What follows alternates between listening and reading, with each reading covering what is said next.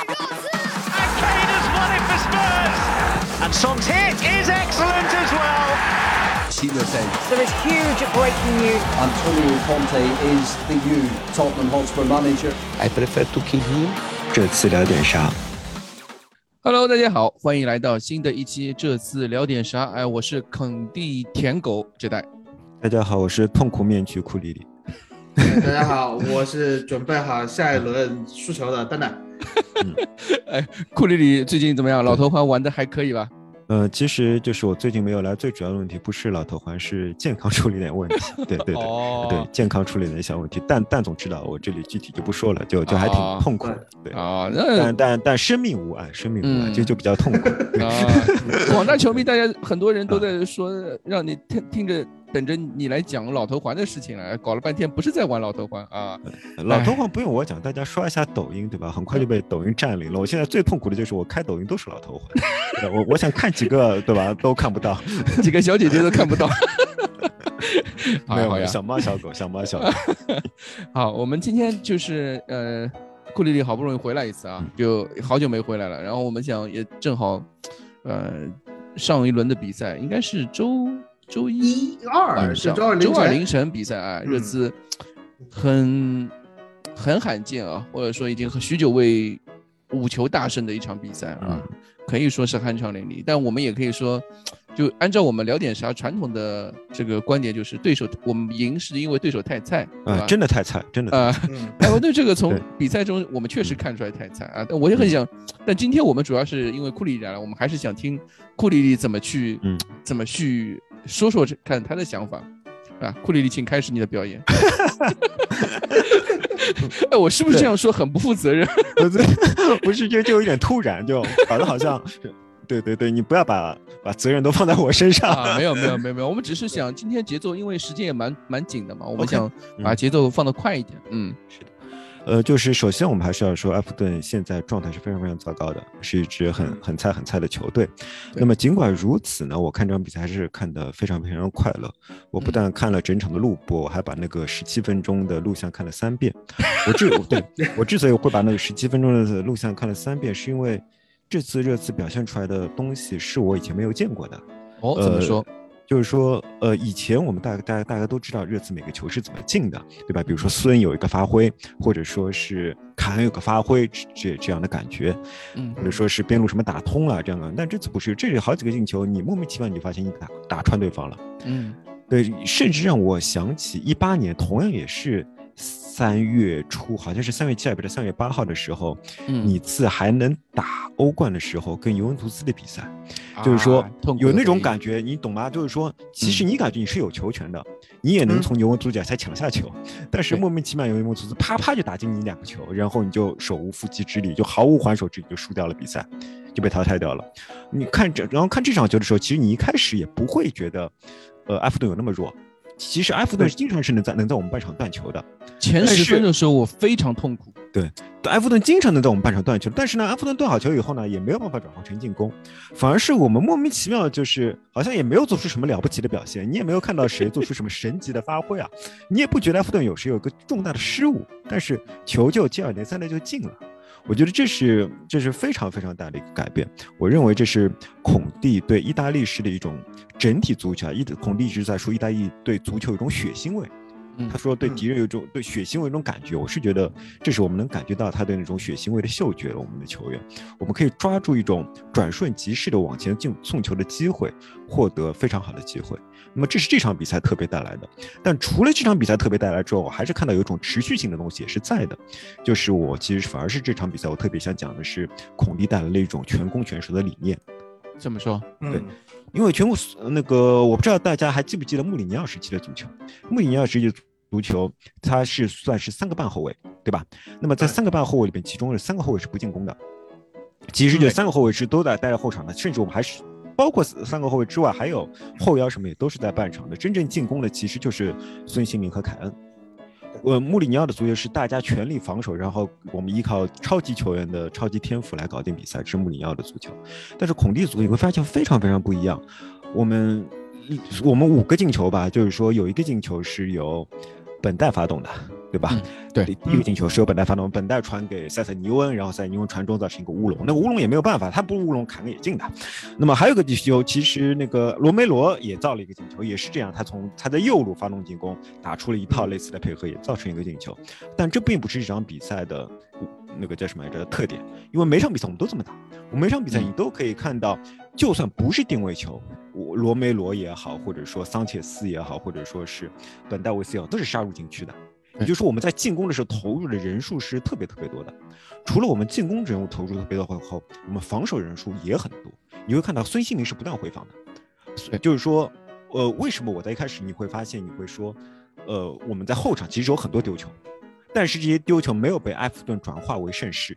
一方面是因为埃弗顿太菜了，另外一方面，就算我们后场丢球，我们也不怕。为什么？因为我们的球员会马上进行干扰，让他们无法很快的向前传递。在我们干扰的情况下，孙兴民和库鲁塞夫斯和库鲁他都会回防，嗯都会回防，这就造成我觉得我不记得曾经孔蒂说过一段这样的话，但是我没有找到出处，就是说孔蒂说他的战术理想是在任何一个有球的局部都造成人数优势，这是我。这是孔蒂说过他的一个足球理念，在任何一个足球的局部、呃有球的局部，我们都能形成人数优势。那么，这这就是我目前在比赛中看到的东西。基本上，对这个话题，我们之前好像也上前几期节目也聊过这个事情，就是说我们在防守状态基本上属于凯恩一个人是没有防守任务的，除此之外，对的，其他十全部个人都有。全部都有很重很重的防守任务。嗯，对对，现现在这两场比赛表表现得更加明显了一点，对吧？包括孙兴民这场比赛，我记得一个黄牌也是就是在帮落位防守的时候，哎，对对对，嗯，就嗯 就很很积极的一个回一个回抢嘛，对吧？然后说完那个人数优势以后，我们还是要说，并不是所有的人数优势都能转化为胜势的。对人是优人数优势转化为胜势的一个前提，就是你的人员之间的默契是要存在的。就好像哎非法里边你说联协，哎就是每个人都是知道对手在哪，对方在哪里，知道队友是会跑过来接的。在哪里？对对对对，每个人嗯都非常清楚这一点，这一点至少在这场比赛中我们是能看到的。也许是埃弗顿强度不够，或者是怎么样，但是至少不我不得不插一句，嗯埃弗顿有像温克是没有像温克斯啊，温克斯我们不谈了，没有温温克斯不谈了，就是说，嗯，呃呃，如果我们要说温克斯，我们要说远一点，有一场比赛我们输掉，我认为最大的一个缺点就是在上温克斯的情况下，我们还上了卢卡斯。当然，我们这啊，这个就是打南安普顿那对场球，对对对，这个这场比赛我们说了，就说嗯温克斯他除了没没有联系之外，他还没有体格，嗯他他缺他嗯对他缺的东西太多了。对，那么这套阵容、这套这这嗯这套战术里面，他缺的东西太多。没有对对没有他没有他，嗯嗯呃，除了呃，我觉得基本上就是孔蒂他对回防有很高的要求。你会发现这套打法对回防有很高的要求，对体能有很高的要求，对联协有很高的要求，同时对防守球员的进攻能力有很高的要求。嗯这你就很好理解，我们为什么战绩的起步会那么大。因为当我想到这件事情的时候，我发现节操效应也想到，其实不是节操效应想到了，是节操效应敏锐的捕捉到很多媒体也想到了这一点，就是当我们体能足够的时候，我们嗯战绩是很好的。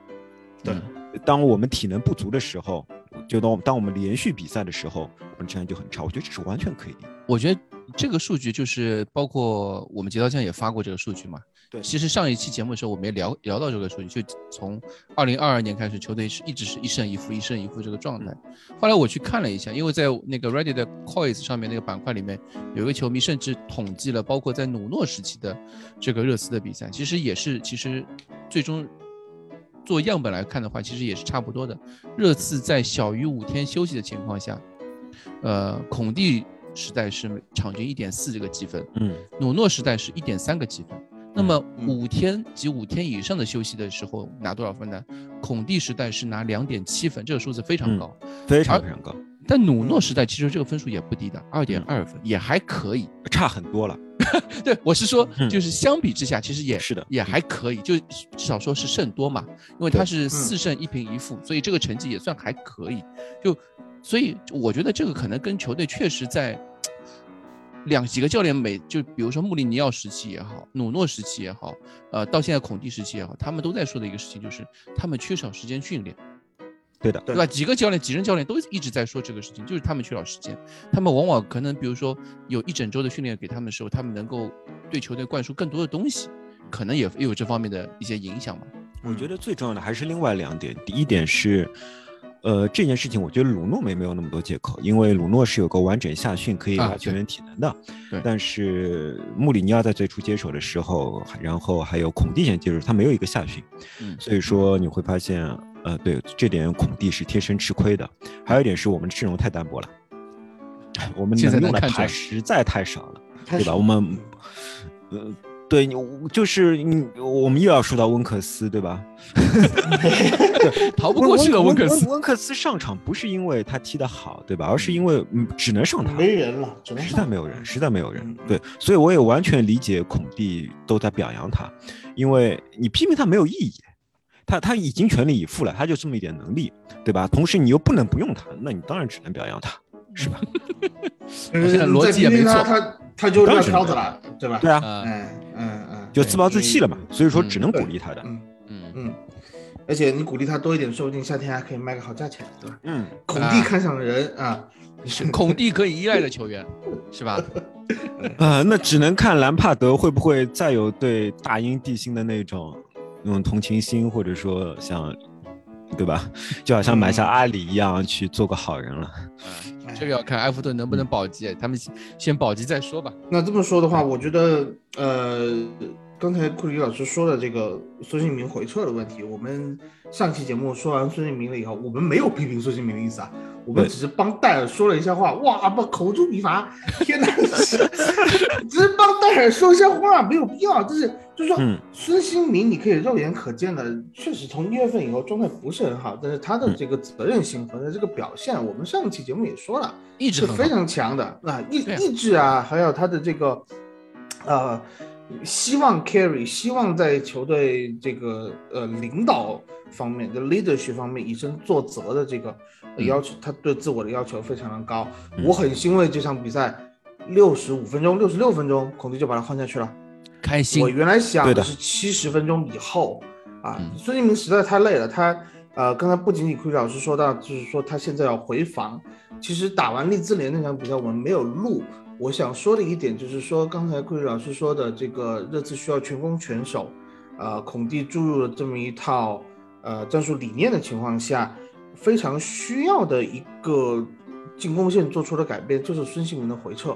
嗯在原来穆里尼奥甚至努诺的体系里面，或者是说热刺这两年所习惯的这个呃进攻站位或者由守转攻站位的时候，你会发现孙兴民会站在凯恩的身前。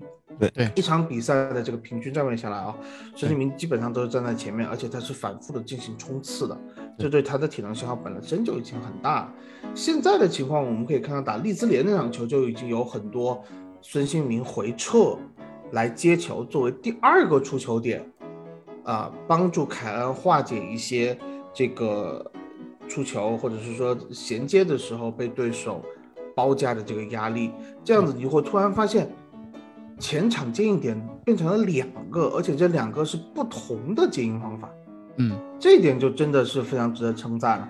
嗯，但是问题也就是说，孙兴民现在的这个体能问题，在面对这样的压迫的时候，他出现失误的可能性会比凯恩多，因为他的身板毕竟没有凯恩那么大，哎，不擅不擅长做这个事情，他也不擅长做这，但是你会发现他已经很努力在做了，而且效果也还不错。打进的下半场第一个球吧，就是雷吉隆那个球，就是孙兴民带出来的。嗯用，速对的，度一个人突破了三到四名防守球员，瞬间就把埃弗顿的整个防守体系给拉扯开了。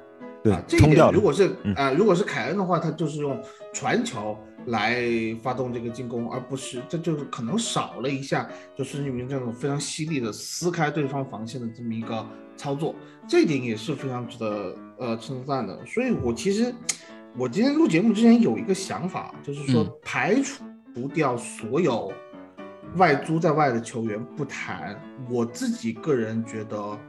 夏天第一个走的人很有可能是贝尔温，或者卢卡斯，嗯，卢卡斯我觉得还是可能对吧？有位置，反正我觉得都是有，可能，这几个人。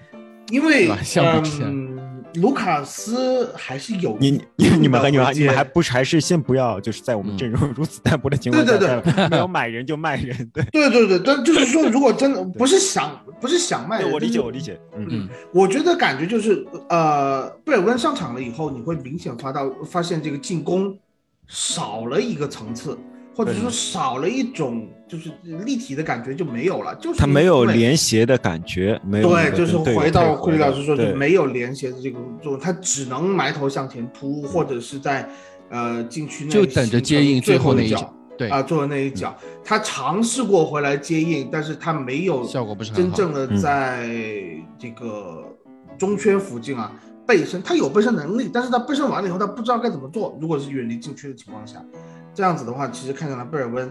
呃，为什么连打米德尔斯堡这样的比赛他都没有捞到首发的机会？我觉得还是说明一些问题了的。呃，孙兴民在这套体系中现在，嗯一定是无可取代的，但是他的替补的问题，怎么样能让呃孙兴民在余下的呃十三轮比赛里面，能够有一定的轮换和休息的这个机会？我觉得对孔蒂来说是一个比较大的考验。是一个考验。这个我顺着蛋总的话，我再说回孙兴民，就是我看到有些球迷说我们一直夸孙兴民夸的少，呃，其实我自己在录节目的时候，我有一种困扰，就是说嗯孙兴民进球了，或者说孙兴民助攻了，但是，呃，但是好像。就是也我也不能说这是应该的，但那不是一些非常华丽表现或者怎么样，就是我们不知有时候会不知常规操作吗啊对对，我们有时候会不知道从哪个角度来夸，就是说，但是在我们心里面，我们绝对不会说呃，孙兴民嗯在球队里面不重要或者怎么样，不是的，孙兴民毫无疑问就是球队 number two，对吧？就就是球队的二哥，就是呃大空翼和甲太郎或者大空翼和日向小次郎这种关系，对吧？嗯他毫无疑问就是球队的第二块招牌。但是在另外一方面呢，孙兴民在适应现在适应孔蒂的新的打法的时候，确实对孙兴民提出了更高的要求。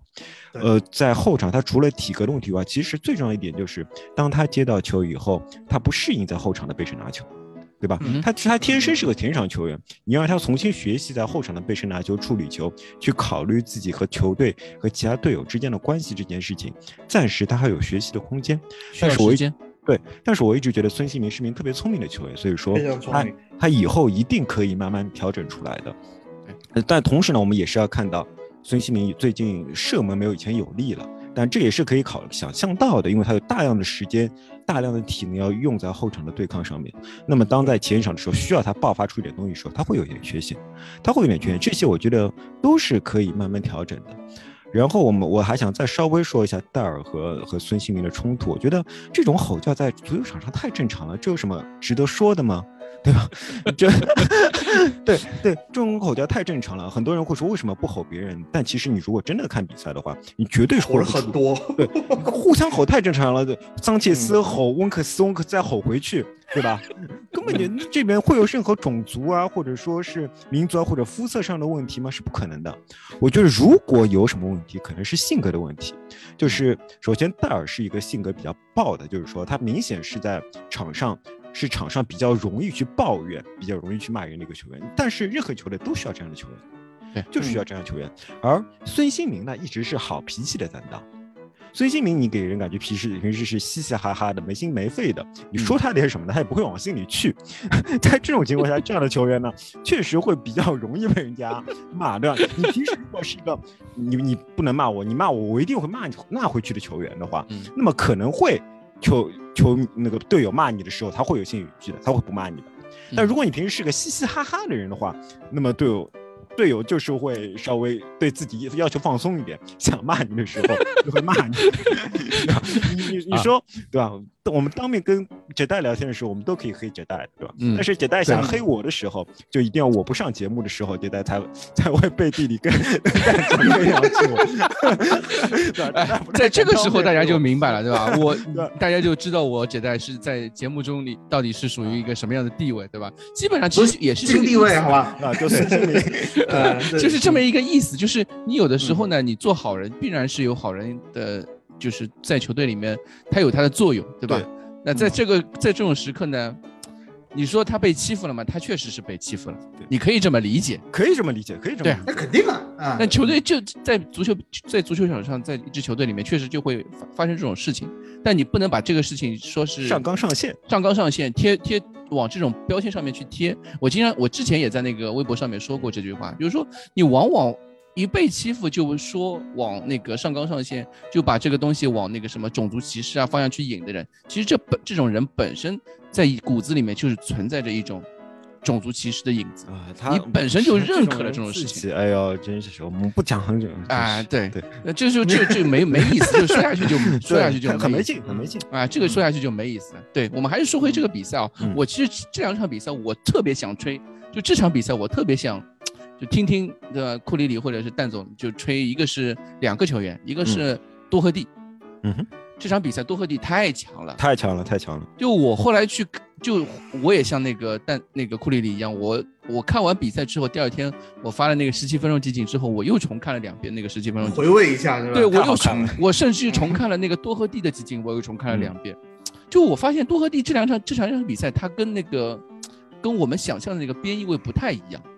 嗯，就我们之前想的那种什么阿什拉夫啊，或者是比如说那个嗯，我们本来东窗巷买的那个谁啊，特劳雷阿达马特劳雷、那种那种嗯风格都不一样。对吧？这两场比赛多和蒂就踢出来的东西都是不一样的。他比如说他给凯恩的那两次助攻，嗯他都是在中圈弧附近的，呃，传身后，一个是地平球传中，呃，直塞，一个是一个挑传身后嘛，都是在中圈弧附近的一个一个直塞球。包括他给孙兴民开场的时候，给孙兴民的一个一个绝佳机会，机会，嗯，对，单刀外脚背，对外吧脚背也是一个外摆脚背一弹，也是中圈弧的一个直塞，他都跟那个我们想象那个边翼位一点关系都没有。嗯，有点像那个谁啊，有点像就传说中的那个呃曼城那个叫谁啊，坎萨洛，就嗯中置的那种呃那种还是不一样。边后卫的那种感觉，我不知道，所以我我特别想啊听你们吹他。对，嗯我觉得就是呃，推特上有个贴图非常非常对啊嗯，啊，马特多赫蒂呃的马是马拉多纳的马，对，已经有人改过图了，就是把他嗯那张脸贴在马拉多纳的 马拉多纳呃 的头上就是。他的他的那个直塞，就塞凯恩的那个球，我当时说。巅峰埃里克森都传不出来的直塞，对吧？这个这种球居然被多赫蒂传出来了。当时那一瞬间，我看了一下，我说这应该是多赫蒂吧，没看错吧？但是又觉得这种球一般只有就这支球队里面，嗯只有惠比尔传出来。对我也是这样嗯想的，啊，包括但是后来看，我操，挑传身后真，的是，不是那个挑传还是多赫蒂的一个嗯拿手、拿手的一个绝活了。我觉得他的四十五度传中其实是非常有威胁的。嗯，在嗯狼队的时候他就已经踢出这些东西，但是那一脚。嗯相当于是有点贴地啊，外脚背的一个弹射的一嗯一种方式，将球团弹穿过了这个防线，呃，真的是觉得多赫蒂活过来了，简直就是爱尔兰 C 罗，原来就是 对对爱，尔兰就是 C 罗，C 罗是这么踢球的吗？不是，是因为爱尔兰跟葡萄牙在那个世界杯预选赛的时候是一组吧，啊，然后两个队在踢的时候有一场比赛，呃，多赫蒂穿了七号。啊啊啊，多赫蒂穿了七号以后，那场比赛他是碾压左边路的 C 罗和若塔，嗯，然后、大家就称之为爱尔兰 C 罗。这么说的呃说啊，行，对，就就是多赫蒂是一个一条大腿的意思。嗯。我其实觉得多赫蒂可能很早以前就已经从新冠的这个困扰中走出来了，只是他一直苦于没有机会。嗯呃，我们之前也稍微提过一下，就是我们觉得多赫蒂是这支球队当中最理解孔蒂对边翼位要求的要求的人球员，嗯对吧？他可能就是说，在当时我们的视角来看，就我们当时的印象中来看，就是他不是一名高水准的球员了。或者就是说，他至少踢不出在狼队时候的那个水准了。但是，哎，现在看来，随着时间的推移，随着合练进行多了以后，还有一点就是等会要说的库鲁塞夫斯基。我觉得库鲁塞夫斯基来了以后，嗯，呃，两个人可能有点相辅相成的这个。他们有化化学反应啊，他们。对这两个人，这两个 ginger 的化学反应有点 有点很强啊。我觉得多赫蒂他首先是一名有球商的球员，对吧？就尤其是我我最早对他留下印象，其实是几场比赛，他的替补上场以后，他的前插非常非常的漂亮。前插也前插的才华一直是被大家忽视的一个才华，觉得只要有体能就可以跑到那边。但是你看，埃默森也是个体能非常好的球员，但是 你从来没有看到过埃默森做出那么精精彩的前插。同时，我觉得他的技术基本那个基本功是好的，因为他每次插到最危险的地方的时候，他可以把球停好。然后把球传出去，这就这说明他对球的球的预判啊，对触球的那个球感都非常好。那么他，我觉得他的球商和球感在这场比赛中得到了一个非常好的印证，就是说他始终是投入在比赛之内的，他始终就是跟着球在走。因为你如果安默森上场的时候，你会就发现他其实是游离于比赛之外的，不但他有就是队友和对手都不把他当做这场比赛之中之中的人，对吧？因为他没有 对手也不用防御他，也不用防守他，他永远是在比赛之外的。但是，呃。呃，但是多赫蒂他就永远在这个比赛之内，所以说他才可以抓住两三次往前直塞的机会。那几个球可都是他一脚传球，一脚传球说明什么？第一，他始终知道球在哪里。他始终知道这个球快要向自己也来了，他始终知道球快要向自己来的时候，他可以向哪里去传。也就是说，他是始终在吸收全场比赛所有信息的球员。这也是多赫，这也是埃姆森没有的。就是啊，其实多赫蒂这次直传的机会，我曾经好几次看到埃姆森有机会打出来。有机会，嗯，对的，我们都可以看到过。我们就恨你为什么不直接把球往前推一脚呢？对吧？就算你推的不准，你为什么不把球直接往前推掉？你为什么要踉踉跄跄的去把这个球停好，踩在脚底下拉两下，再去左顾右盼看能传给谁呢？你为什么要这么做呢？对吧？一个机会就这样没有了。但是在那个在多赫蒂的能够打上比赛的情况下，我们就能看到多赫蒂能踢出那么好的球。但是另外一方面，我还是觉得，或许他这两脚球传的那么好，有一点对手比较弱，同时他正好点儿到了那个位置的感觉，我就想起。因为我一直是踢右边后卫的，我就想起我以前有有一场比赛，我跟我们的左边前前卫，或者说是左边锋有特别好特别好的交流，就是我们连续开了五次后场的长传，全部都是我传给他，全部都是他一碰球就进了啊。就就就是那场比赛，对方懵了，我们也懵了，因为那个队友是非常非常好的队友，他有点像吴曦或者说是像祁宏那样的球员，就是说对抗也不是特别强，但非常灵巧，非常灵巧，同时对球的第一脚触球的感觉非常好。那对方，但是你说以后我们能不能复制这样的东西？我们偶尔也能踢出来，但什么连续踢五脚，每每一脚都是这样的情况就没有了。所以说啊，我同时这又是一场你知道休息很久的比赛。多赫蒂他的一场比赛体能或许是够的，那么他能不能在连续的比赛中仍然表现出这样的体能、这样的状态？我也觉得我们还要再看。毕竟到底是踢米堡的多赫蒂还是踢埃弗顿的多赫蒂，对吧？都是多赫蒂比赛。在场上呈现出来的东西都是不一样的啊！凡是 对吧？凡是温克斯的首发打双中场的比赛呢，我就觉得都没有参考价值，就是所有的球员都上 debuff 的，所有球员都要不断的掉血，你知道吗？嗯嗯。还有就是埃弗顿这场比赛，这个四三三，他对边路的看管是没有这么严的啊。对他，对，因为基本上没有边路的呼应了。兰帕德是不懂防守的，兰帕德是不懂防守的。你可以想象一下，就是那个时候，我记得孔蒂刚来的时候，那个那场打也是打埃弗顿吧？嗯，当时我记得那场比赛，其实我们踢的是非常的煎熬的，对吧？我记得对贝纳斯的时候，那那场零比零嘛，嗯，基本上那个时候的贝纳斯的那个埃弗顿也是缺兵少将的，状态也不是那么的好。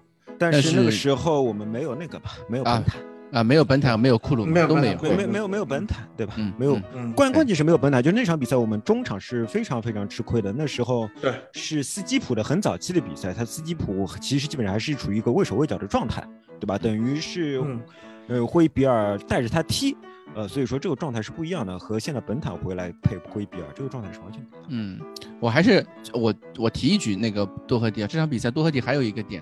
他有一个停球，我不知道你们还记得，就是凯恩一次就是一个大范围的长传到多赫蒂，多赫蒂是用脚后跟转身把那个球停下来的。哇，他那个动作好帅呀！多赫蒂的球感非常好，就我感觉看他这张脸，你以为他是一个非常僵硬的英式球员，但他呃，但他说到底还是名啊，哦，对他还是英式球员，他还是英式球员，对对对，他还是库里里也有崩盘的时候。不是，所以还是爱尔兰 C 罗，就这么说去吧。对对对，还是对对对对对对我嗯我其实想说，就是说，就是可能这个多赫蒂就是有一个球员有信心的时候和没有信心的时候，真的是差距蛮大的。就以前嗯那个时候，他包括在穆里尼奥时期，包括我们努诺时期，或者说孔蒂之前那段时间，那个时候的多克蒂呈现出来的样子跟现在是完全不一样的。但现在就是他已经打出来了，他知道自己在球场上面能做什么，包括跟那个前面的那个库鲁塞夫斯基的配合，他在球场比赛中有几个就两个人二过四的那种边路配合，那种配合，我觉得我我们在球队里面已经好久好久没有看到过，除了孙凯之外，其他球员能够做出这样的一种就是那种联系了。当你说到这一点的时候，我们就不得不提到另外一个人，就是库鲁，对吧？对对对这是我们之前就聊到过的，库鲁的出现代表着卢卡斯必然打不上主力了。对卢卡斯必然打不上主力。那么为什么呢？我觉得是有两点。首先就是我们先说防守，嗯呃，在防守上面，卢卡斯是个看上去比较积极的球员，但其实又是一个没什么作用的球员。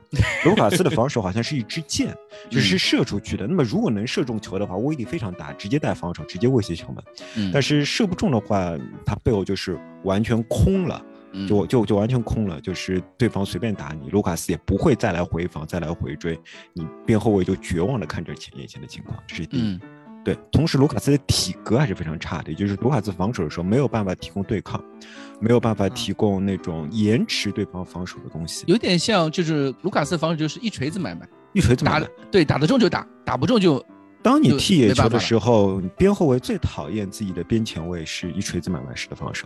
啊最讨厌这样，就是说，边前卫是一锤子买卖，意味着百分之八十或者到九十的可能性，你要面对一防二或者一防三，啊就是这样，你必然会面对这件事情，然后你就没办法防了，然后你没办法防，你还要被骂说你为什么防不住，那我怎么防得住，对吧？那么现在的问题，嗯、在这种情况下呢，我觉得库鲁就是他他的防守能力其实是一般的，但是他有基本体格。啊他有基本体格和基本的到位率以及基本的防守意志，对对对，嗯，他有基本的防守意志，嗯就是说嗯我不是冲抢，我知道我没有速度优势，对吧？我所以说我根本就不会冲抢，我就是缠住你，嗯对抗你，对，把你拖到我们的队友都回来的状态，或者在我们队友拖住你的时候，我在后面碰你一脚。这是库鲁一直在做的。库鲁在中成为中场一名有能够防守的球员，当防守的时候，他是一名中场球员，而不是一名进攻球员。他是类似于中场的，有点像橄榄球的攻防线那个肌肉对抗的那种球员，他可以呈现到这种程程度。那么除了他防守上的贡献以外呢，他进攻上的贡献就在于，他是一名可以提供连携的球员，他可以把周围的球员连起来。对，你会非常明显的看到，当卢卡斯拿球的时候，他是不希望周围有球员的，其实他是希望有足够的空间给他往前推进。但是，呃，这其实从某种角度来讲是热刺传统，因为登贝莱也好，或者怎么样也好，我们就希望或者说贝尔也好，或者说是呃唐僧也好，其实都是这样的。在很长一段时间内，我们就是寄希望于一名这样的球员帮我们把球从后场运到前场。对吧对，就是那种就打篮球的时候，大家会想象一下，就是比如说一个，比如乔丹拿到球，呃，大家都让开，大家都散开，让他一对一，对，对，就就是这种感觉一一样，很像，就散开对但是那个不一样，对吧？但是库鲁就不一样，库鲁像一个可以做桥的中锋，对，在篮球里面，就是你你传给我，然后马上一一球，然后我就可以传给外外围，让外围可以远投啊什么。库鲁始终像一个司像一个小范围的司令塔，他是一个小范围的司令塔。库鲁在一对一或者一对多的时候是没有绝对优势的，因为他的脚下没有那么快或者怎么样，但是他永远在阅读比赛。他永远知道自己周周围的情况是怎么样。当他拿球的时候，在大多数情况下，当他周围两到三米或者四到五米有人的情况下，他可以做出一个非常好的选择，他可以把球很舒服的给到对方。而且你你去看库鲁给孙兴民的那个球，两个人非常明显是有眼神交流的。孙兴民嗯指了一个他要的方向，然后库鲁再给了孙兴民一个非常舒服的球。这个球你不能小看他，他你给出一个那么舒服的，能够让孙兴民直接接到的球是不容易的。嗯所以我觉得库鲁在这一点上，在进攻上他提供连携，在防守上他提供对抗，这两点全部是卢卡斯做都做不到的，但又全部都是呃孔蒂的战术嗯，孔蒂的战术急需的一枚棋子，必须的棋子，这就意味着卢卡斯以后只能作为替补的骑兵出现了。卢卡斯又回到了波切蒂诺时代的对对对，他那个只能这样。他只能这样了，他他没有办法，他现在在球场上其实是一个漏洞。嗯，嗯这个就是我们我们所说的这个库鲁塞夫斯基的存在，就等于是在球场上面，我们又又出现了一个一加一大于二的一个一个状态，对，而且这个一加一大于二是多点的那种。鲁又嗯不是巨星，对吧？他又不，你又不能指望他，呃，一对几能够怎么样？呃，嗯很多人说库鲁有个优点是丢球少，其实库鲁背身的丢球是很多的，他嗯的对抗在防守的时候是有用的，但是你让他能够什么在高对抗中个人撑住球，把球导出来，不行那又不可能。没那个能力。对对他们，他他暂时还没有所以他不是回接点之一嘛，他不能算是一个真正的、真正的真正意义上的回接点，或者只是说由攻转守的时候，你不不可能让库鲁0.5个点塞夫斯基对对来来接应，他一定是需要有配合，能够把球打出去。其实这场比赛，我觉得有一个呃，热刺还是有一个问题，我觉得球队里面最短的那个板啊，还是塞塞尼翁。嗯，因为我们有几次往左边出球的时候就出不去，就卡死了，就卡死是的在库塞尼翁这一点。因为孙兴民回撤的很深，他回撤得到的是一个靠近中场腹地的位置。那么塞尼翁或者本戴维斯抬起头的时候，前面是没有人的，这个时候有一点慌啊。本戴维斯可能还可以，但是他只能有一个选择，就交给塞尼翁。反观库鲁塞夫斯基这一边的话，就是无论是霍伊比尔跟过去，还是本坦库尔跟过去，库鲁塞夫斯基都能够很聪明的知道我怎么样去配合把这个球从我这个区域给摘出去。多赫蒂也可以知道，就是怎么样去聪明的前插，帮助库鲁塞夫斯基带走他身边的这个防守人。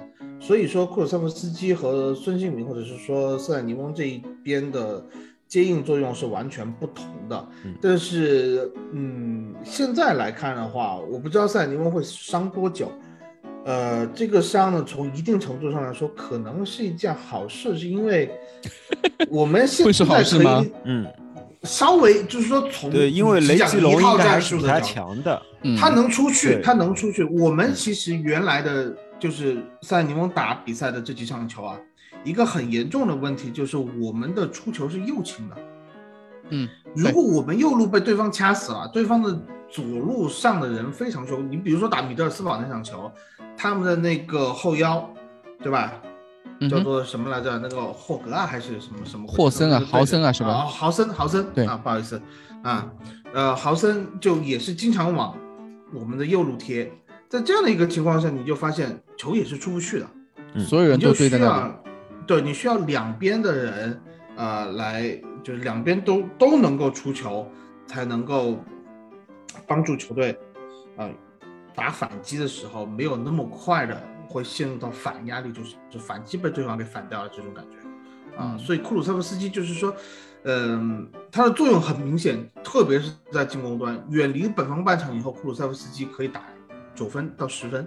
嗯，但是他在防守端，刚才库库里老师说的，就是库鲁塞夫斯基，我觉得防守的时候啊，就我们踢野球也好，我经常跟不会防守的人说的一点就是说，你不要下脚，不要出脚，哎，不要出脚跟着就跟着就跟着就行，你贴住贴死他，他嗯烦死的，他绝对会把球给踢出去，这样是延误战绩的。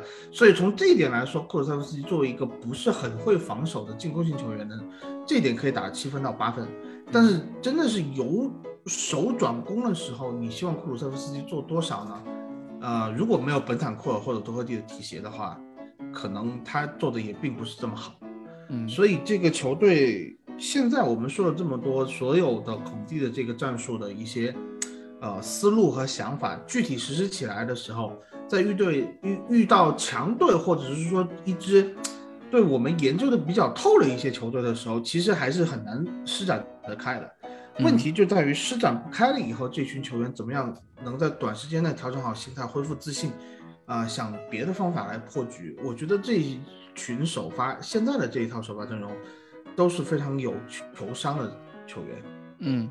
嗯，你从后场的本戴维斯、罗梅罗，到呃你就是不提戴尔，不太不，戴尔其实还怎么说呢？可以呀，也可以啊。也可以，但是他的有一些选择还是你会觉得没有，我只是开个玩笑，我知道，嗯我知道，嗯，对，你看最后，呃呃，桑切斯上去以后，有一段时间，你会觉得桑切斯比戴尔还聪明，因为戴尔已经闷头往前带了，然后他就一直站在原来罗梅罗的位置上，等着一个前插的机会。桑切斯就非常老实的把戴尔的位置给接过去，以至于有人觉得，嗯，是不是戴尔和桑切斯有一个换位啊？不是，是戴尔太想往前冲了，啊是这 他想进个球嘛，对吧？他想进个球，他错对过了这个对对，嗯所以所以呃，戴尔可能就是说，你相比于罗梅罗和本代，他就不要去承担这么多向前出球的这个作用啊。其实我们可以看到，戴尔现在的一个长传出球已经大幅度减少了。对，球队现在不需要这个，我觉得从某某种方面来说，球队不需要这种呃戴尔的这种这样子极具极极度冒险的、其实是极度冒险的那种长传。对对吧嗯，我们明明可以通过，比如说从本代那一侧也好，从罗梅罗那一侧也好，呃，通过与边翼位的这这传切配合去导出机会，对吧？现在就是嗯不管是左路也好，右路也好，两个边翼位越发呃融入这套体系之后，能够看出来球队的那个进攻套路已经慢慢的成型了，成型，嗯，对吧嗯？就成说这我这这进攻套路还不够。如果真的嗯是我们以争四为目的的话，呃，还是容易会被对方所研究透啊，或者进行针对性的布置，可能会遇到一些阻碍。当遇到阻碍了以后，怎么样调整回来？怎么样踢得更好一些？这是呃接下来可能交给孔蒂也好，交给这群场上球员也好的一个比较大的一个问题。嗯，所以就是说打曼联这场比赛，不要看曼联刚输了曼联，等他回到主场了以后，如果他进行一些针对性的布置，我觉得这种就是曼联每次打热刺的时候啊，你就觉得他针对性布置做得很好 除非有一些人他突然脑子短路了，做出一些比较蠢的事情，比如说以前的斯莫林，比如说、呃马夏尔的红牌，嗯，呃，不管是主场还是客场，曼联都会给热刺带来一个比较大的困扰的，所以。嗯，这场比赛完了以后，我也不敢大吹特吹。我觉得可能下一场比赛，下一场比赛要做好一个就是起起落落落的落的准备，对吧？嗯，从从数据论上面是这个样，但是，哎，但是刚才蛋总他嗯尤其刚刚蛋总尤其提到我们在左路上的一些隐患，嗯，但是我反而觉得说不定会有改善的希望。为什么？因为我们要想到雷吉隆、本坦库尔和孙兴民这三个人应该是没有一起好好踢过球的，嗯嗯，尤尤其是。对，尤其是本坦库尔上一场比赛复出的时候，就就是埃弗顿这场比赛复出的时候，他明显不在最佳状态，他明显踢的是比较收的、比较保守的。他以前那些华丽的假动作或者说护球的动作，呃，和一些比较冒险的上脚，他都不做了。他明显是在收着踢的。我觉得这种收着踢有两种可能性，一种就是他伤愈复出还不在最佳状态，另外一种可能性就是孔蒂跟他讲过的，你要把力气留到下一场。你要把力气留到下一场，因为非常明显嘛，我们孙兴民半场就被那个六十分钟就被换下去了，罗梅罗换下去也非常早啊，对吧？对罗梅罗可能是腿筋有一些问题，现在这个是或者是，嗯而且另外一个另外一个影响就是他身上已经背了七张黄牌了，罗很梅罗担心。对罗梅罗是有这个问题，因为那个嗯罗梅罗，我之前我们私下里聊天的时候就说，罗梅罗他的踢法就是有两个问题，第一个是，呃，容易犯规，容易吃牌，第二是他自己容易受伤。因为罗梅罗他是一个不卡身位的踢法，你们有没有觉得？就是一般来说，我们后卫会看到球过来，我们先抢占身位，嗯然后再去拿球。但是罗梅罗是我把身位让给你，我还是从无所谓背后，对吧？我还是从背后捅你一下，捅击你一下，嗯然后或者把脚从你的两条腿之间伸出去，把球捅掉，或者说之类的。罗梅罗喜欢这么踢，但是这么踢就是一方面容易犯规，另外一方面他自己也容易受伤，嗯尤其在英超下是蛮吓人的。他脾气好大。啊 我觉得他上场了以后，他就专门找牌吃，对，对，打米德尔斯堡也吃黄牌了吧？好像。他对那种纪律性有点问题，纪律性呃。对，就是有些球跟他没有关系的，他会甚至吵架。嗯，就是给英国人英英格兰裁判给你黄牌的机会，一看啊，阿根廷人来来来，黄牌。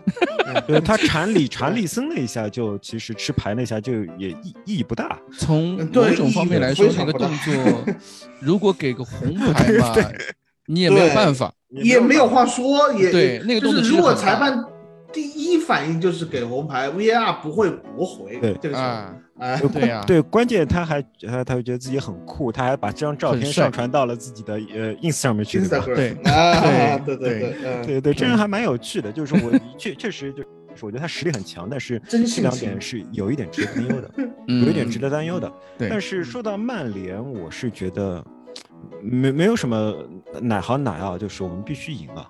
嗯，对，就就必须赢就就只有嗯必须赢一件事情啊，没没有没有别的话可以说，因为我还是要说，尼斯现在是在悬崖上的一支球队。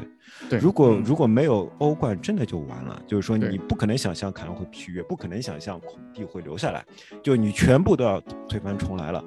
而在剩下这些球员，在经过孔蒂这样的教练的沐浴之后，他们还能接受别的教练吗？就好像很多教练在接受过穆里尼奥之后，他就完全不能接受努诺了，就觉得努诺算什么东西，对吧？对那么一样的，孔蒂又是个比穆里尼奥强那么多的教练，嗯这我觉得我说这么话不一点都不过分的。嗯，呃，当如果孔蒂走了，我们还能找到谁？对我我是我是很难想象的。所以说，第一，曼联必须要赢；第二，我觉得曼联赢下曼联还不是最难的事情，最难的是赢下曼联之后，又过了布莱三天顿我们要打比赛，又过几天要打比赛，那些比赛是最难的。对，嗯这也是我很想说的，就是下周这一下周不仅仅是打曼联的事情嗯，中间周中是打布莱顿，然后再下周末是打西汉姆正好是我们常说的那个小于五天的的时间间比赛间隔。曼联是有五天休息的，我算过的。对对对对对对，嗯嗯嗯，哎，后面正好都是四天，所以对球队来说，真的，我从 数据论上面来说，对，这几场比赛我们危险都蛮大的。一方面是体能的关系，还有一方面就是你四球员的意志力一直一直是有问题的。他们可以打一到两场硬仗，嗯，但是打完一到两场又会突然放松了，觉得考试考完了，我可以爽一下了，然后再在在哎皮紧的时候紧不回来了。你四球员嗯永远是这样的，对永远是这样的。所以说，我觉得首先曼联必须赢，这个没有没有没有什么话好说的啊。就是我们以嗯前还会难啊什么，但事到如今没有现在已经没有没有没有余地给我们了，没没没？有任何余地了。哎，嗯如果你想要球队有一个未来的话，曼联就是必须要赢下来的。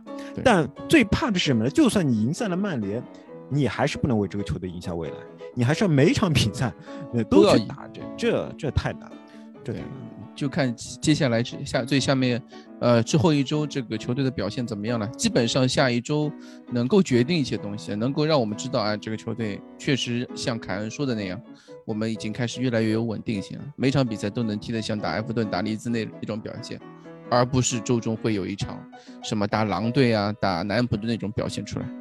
对吧米特斯堡就够了，好吧？